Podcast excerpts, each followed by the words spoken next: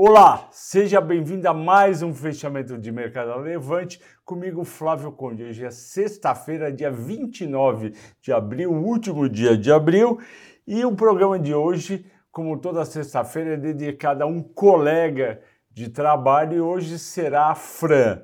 A Fran é a nossa editora-chefe e ela foi ela é jornalista com passagens por Gazeta Mercantil, Brasil Econômico e outros. Fran, bom fim de semana para você. Obrigado pelo seu trabalho e dedicação. Vamos lá. Ibovespa operou quase todo dia em alta e por volta das 15h45 negativou por culpa dos Estados Unidos.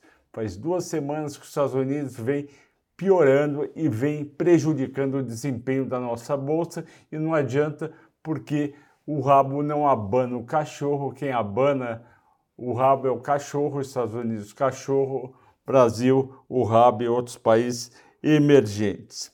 E por que caiu o mercado americano? A Amazon, ontem à noite, depois do fechamento do pregão, registrou um prejuízo de 1 bilhão de dólares no primeiro trimestre de 2022, o esperado era um lucro de 3 bilhões, e a Apple, que veio com resultados em linhas, o que, que aconteceu? A Apple, no conference call com analistas e investidores, disse que os custos operacionais estavam subindo. O mercado estressou, virou no meio da tarde e a Nasdaq caiu em apenas um dia incríveis 4,1%, parece até um índice de mercado emergente. Com isso, não deu, pegou aqui a nossa querida Ibovespa e fez a gente cair. Mesmo assim, Ibovespa foi bem, porque caiu só 33% do equivalente das, do Nasdaq. O dólar,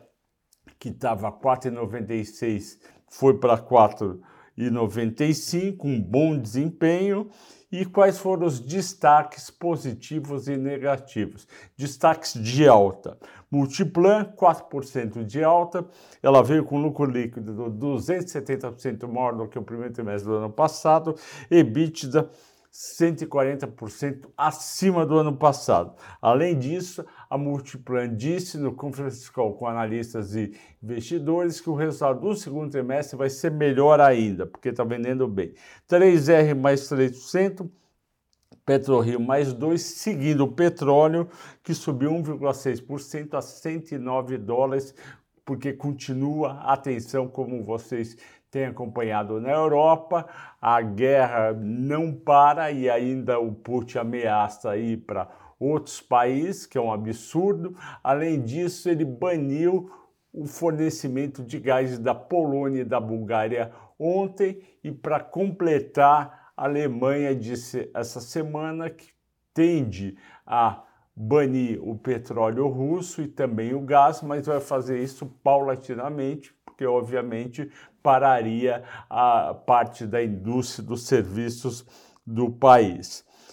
Minerva subiu 1,3%, eu tenho uma expectativa muito positiva do resultado do primeiro trimestre, também está na nossa carteira, e a BR Malls está na carteira, subiu 0,96%, porque ela aceitou a proposta de fusão com a Aliança Sonai. Eu vou falar mais sobre isso que vocês pediram. Destaque de baixa, como não podia deixar de ser as empresas de tecnologia e os bancos de tecnologia, o Inter, o BID11 caiu 6%, seguindo a Nasdaq, e também o Banco Pan caiu 5%, seguindo a Nasdaq e o Nubank. O Nubank está 6 dólares. Eu queria pontuar que o IPO dele, dia 9 de dezembro, foi a 9 dólares. O papel nos dois primeiros dias chegou a 11 dólares e meio. A gente fez um relatório muito bacana, ajudei a fazer o relatório. O Fernando liderou na época o relatório. O que, que, que a gente fez?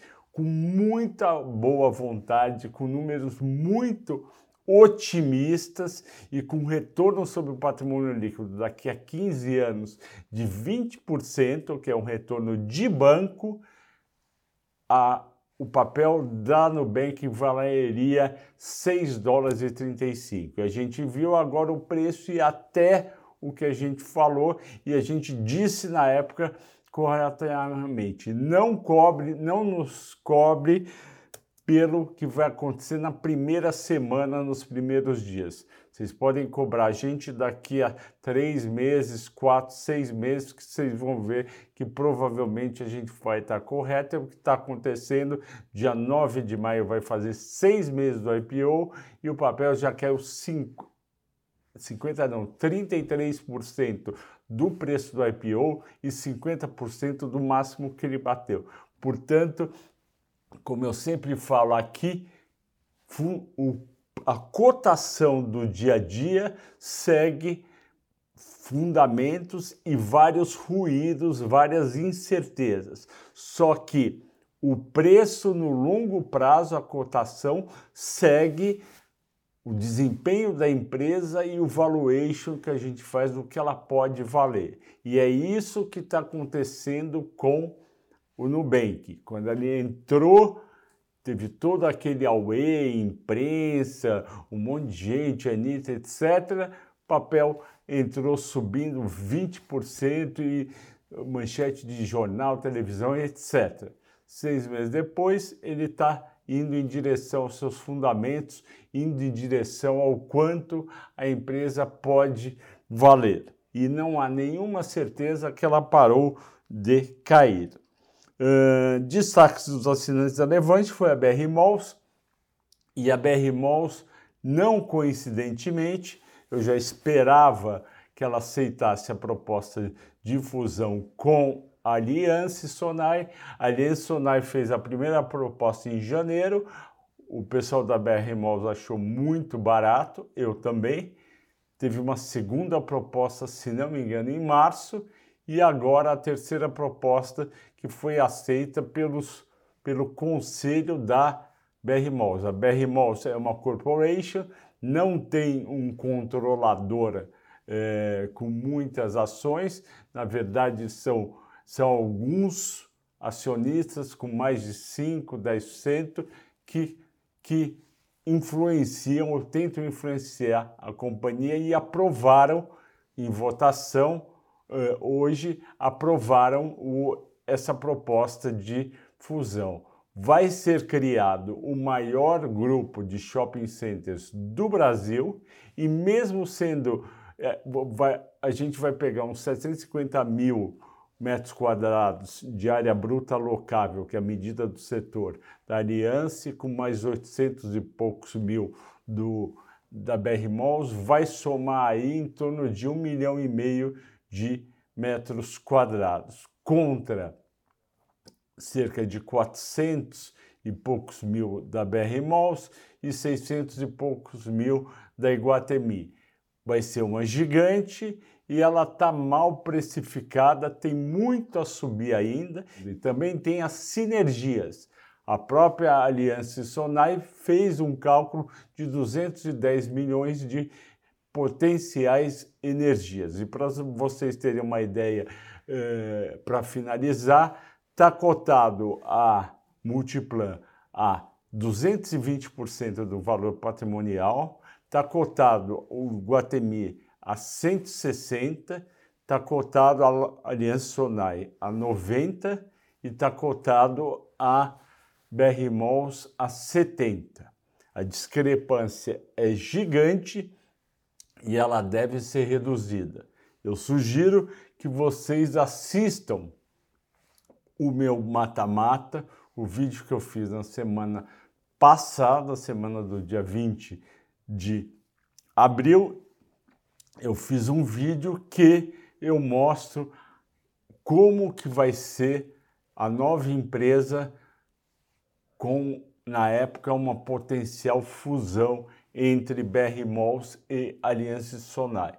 Assistam, quem já assistiu, assista de novo. Quem não assistiu, assista, vale muito a pena e ainda vale a pena comprar ação. A BR Malls não subiu quase nada, subiu pouco, deve ter subido uns 15%, 10% desde que eu fiz a recomendação. Tem muito mais para somar, é um posicionamento para médio prazo as ações não vão subir 20, 30% em um mês, até porque o mercado não está fácil, mas a chance de subir nos próximos 12 meses 30, 40% é muito grande. Você vai estar sócio de empresas que têm produtos palpáveis e que você conhece, que são os shopping centers. Ok, pessoal? Agradeço a todos pela audiência e pela paciência semana inteira aqui no fechamento de mercado. Tenham um ótimo fim de semana,